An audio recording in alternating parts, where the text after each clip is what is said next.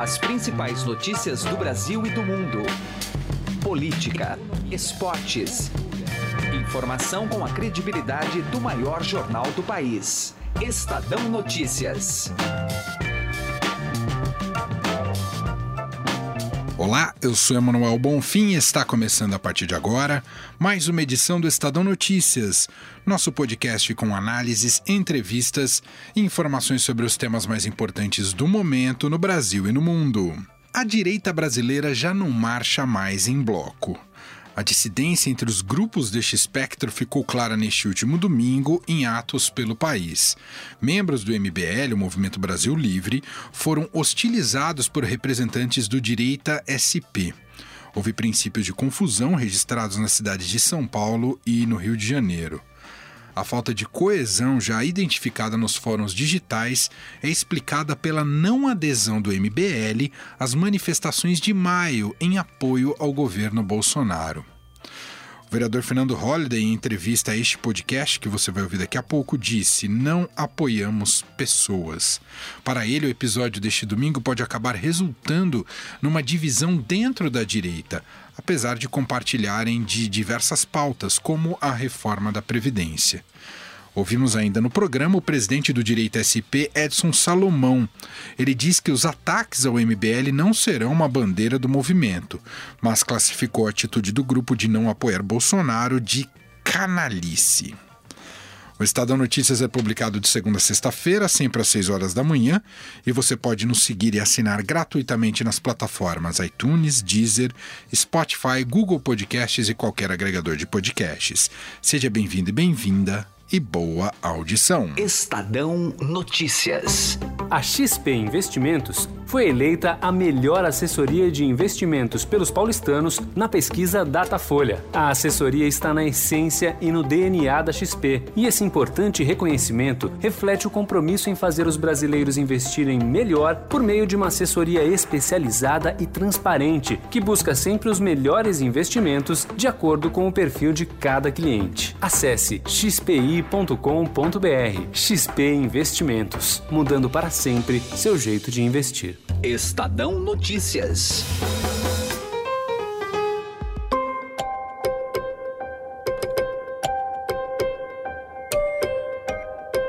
As manifestações do último domingo mostraram que existe uma rusga entre agentes da direita no Brasil. Após se recusarem a participar de atos em apoio ao governo de Jair Bolsonaro no final de maio, o MBL resolveu voltar às ruas e participar do movimento em prol do ministro da Justiça, Sérgio Moro.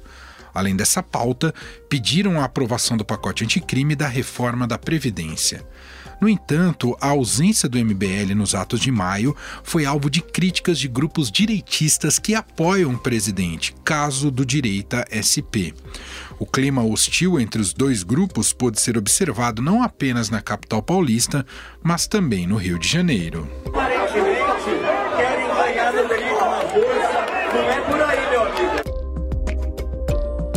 Mas por que esses dois grupos, que têm pautas em comum, não conseguem mais coabitar o mesmo espaço de manifestação?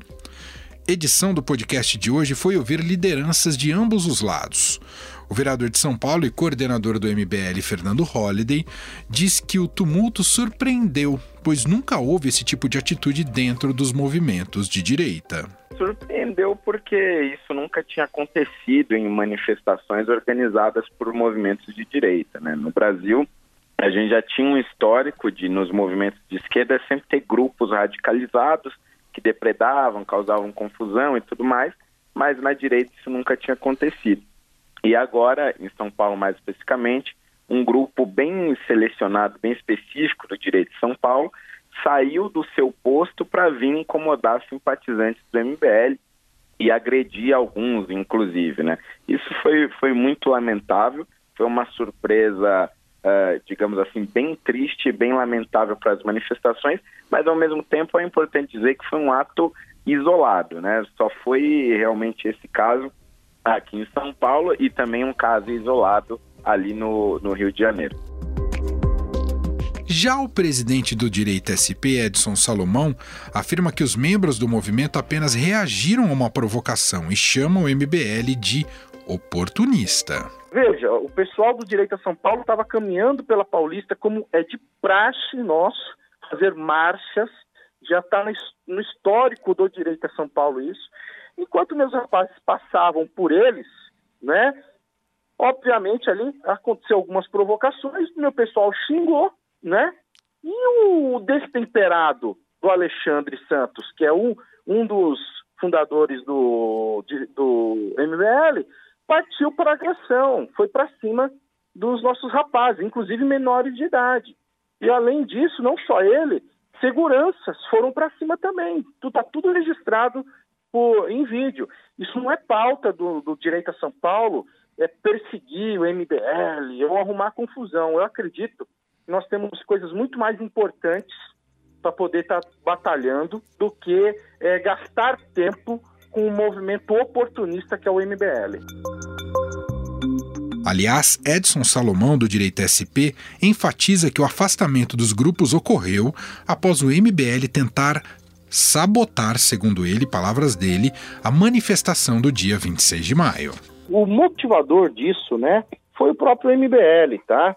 Nós estamos aí nas ruas como movimento para defender pautas conservadoras e inclusive as pautas que motivaram a manifestação, como a reforma da previdência, a, o pacote anticrime, o decreto das armas, apoio à Lava Jato, tá? Porém, o que que acontece?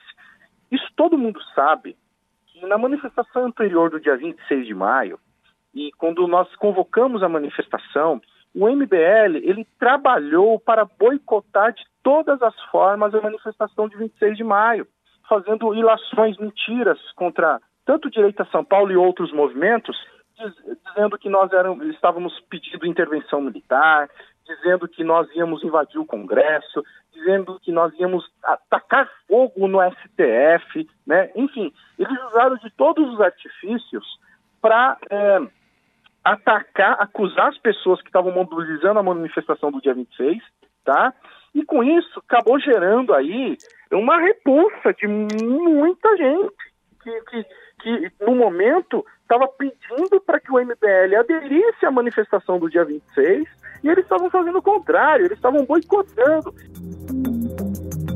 Fernando Holliday, do MBL, explica que não houve adesão na outra manifestação porque o grupo quer distância dos movimentos que apoiam, sem autocrítica, o presidente Jair Bolsonaro.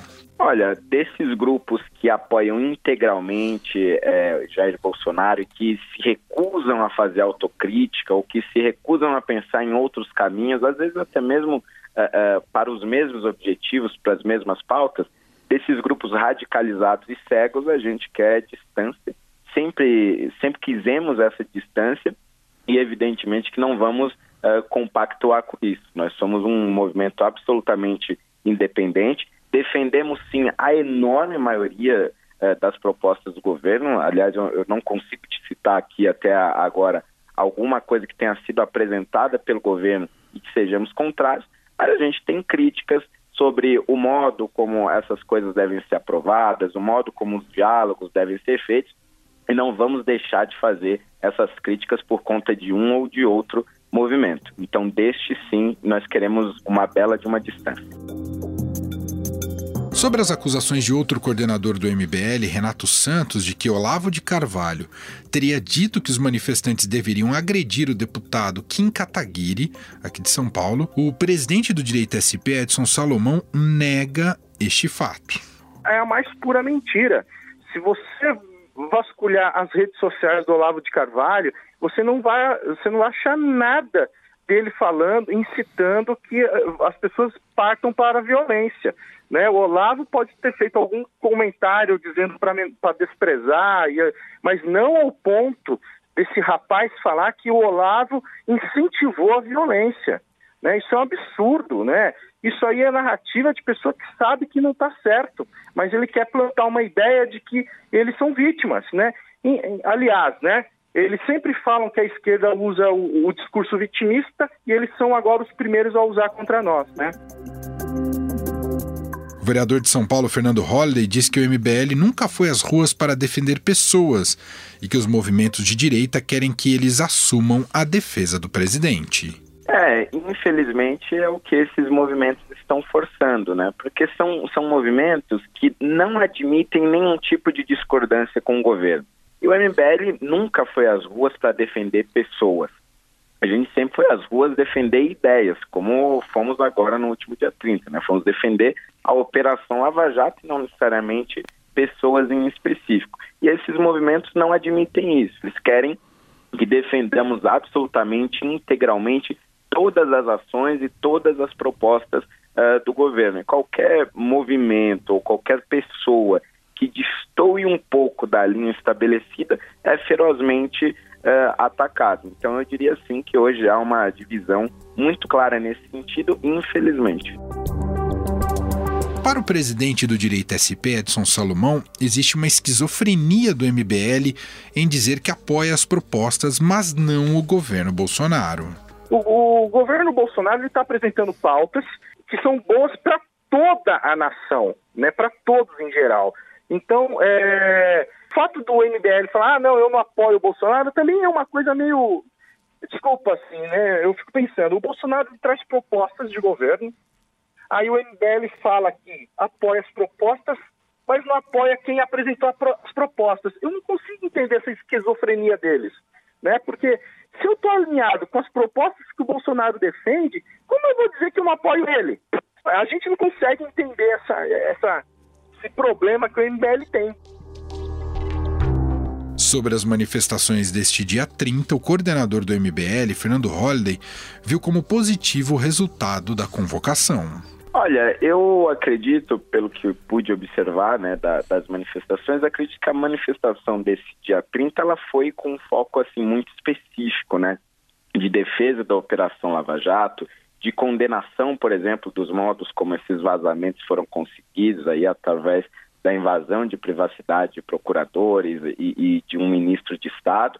Uh, não vi nenhum tipo de ataque generalizado ao Congresso. Na verdade, até observando manifestações ali de outros movimentos, eu vi sim é, uma pressão por posicionamento de determinados deputados, mas eu não vi ataques realmente às instituições, pelo menos não vinda uh, de líderes desses movimentos. Então, acho que o resultado uh, dessa manifestação ela foi muito bem-vinda e, e muito democrática. Edson Salomão, do Direito SP, acredita que, apesar das pautas em comum, as atitudes do MBL dificultam a integração entre os grupos. O MBL continua fazendo o trabalho dele, nós continuamos fazendo o nosso trabalho.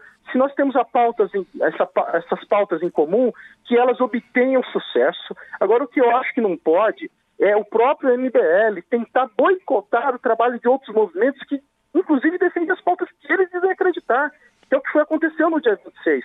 Foi isso que deixou todo mundo indignado, porque se eles defendem essas pautas como nós defendemos, qual razão eles tinham para tentar boicotar a manifestação do dia 26 de maio?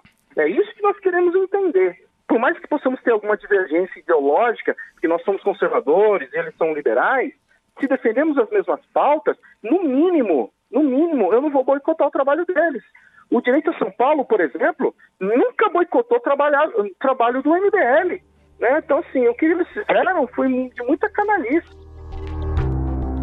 Apesar do apoio a Sérgio Moro, o vereador Fernando Holliday diz que a direita precisa tomar cuidado para não cair em crenças de salvadores da pátria, como ocorreu com a esquerda. Olha, eu, eu, acho que a gente sempre deve partir do princípio, e, e a direita, principalmente, não deve tomar muito cuidado para não cair uh, em crenças de salvadores da pátria.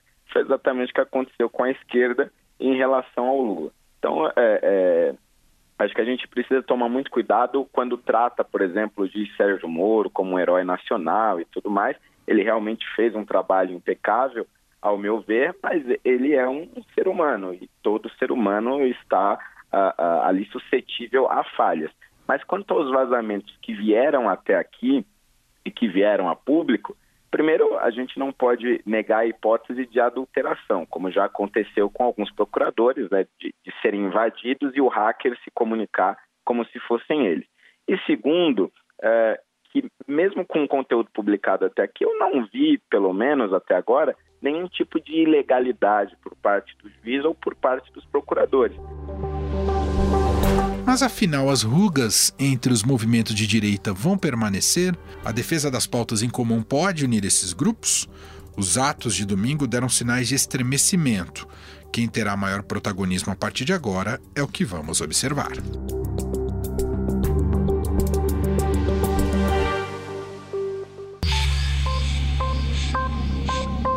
Direto ao assunto, com José Neumann e Pinto. Olha, eu tenho acompanhado com muita atenção as manifestações dos inimigos da Lava Jato, do Sérgio Moro, do Bolsonaro, a respeito dos atos de rua dos dias 26 de maio e 30 de junho. Há uma consideração geral de que, olha, havia bastante gente, mas tinha menos gente em 30 de junho do que houve em 26 de maio. Ora, vejam só, que fracasso. Pois bem, eu, nós não temos uma ideia precisa é, das multidões que compareceram às ruas, porque os meios de comunicação e as polícias militares negam essa informação por preguiça, por incompetência ou por desídia ao distinto público que os sustenta. Nós não vamos ficar esperando que isso aconteça, então vamos aqui ao palpite. Qual é a diferença que existe entre uma manifestação e outra? As duas foram na mesma direção, as duas foram a favor de Moro, do combate à corrupção, da reforma da Previdência, do pacote anticrime e das leis contra a corrupção, não é isso? Ah, então, qual é a diferença? Por que é que vai comparar? Bom, mas não é preciso comparar. É, essas duas manifestações também foram contra o Congresso Nacional e o Supremo Tribunal Federal. Oh, o Davi Alcolumbre, o Rodrigo Maia e o Dias Toffoli têm opiniões sobre isso e nós respeitamos. Mas eu acho que podemos respeitá-los mais se eles convocarem para o dia que eles quiserem, na hora que eles quiserem, contando com a divulgação que eles puderem conseguir manifestações do sinal oposto. Que tal eles levarem para a rua cidadãos para defender as decisões do Supremo e as decisões do Congresso, as tentativas do Congresso de invadir o poder do, do, do Bolsonaro, presidente eleito, as tentativas do Supremo Tribunal Federal de desautorizarem juízes e procuradores, né? convocam o povo. Né? Eles estão tão preocupados com a a, o baixo comparecimento é, nas manifestações contra ele, tem a oportunidade agora de cumprir esse meu desafio, convocar o povo para a rua e provar que os bons mesmo são eles. Eles é que são populares. Duvida? José Neumann e Pinto, direto ao assunto. O Estadão Notícias desta terça-feira vai ficando por aqui. Contou com a apresentação minha, Emanuel Bonfim, produção de Gustavo Lopes e montagem de Nelson Volter. Diretor de jornalismo do Grupo Estado é João Fábio Caminuto. Se quiser se comunicar com a gente, temos um e-mail, podcast.estadão.com. Um abraço para você e até mais. Estadão Notícias.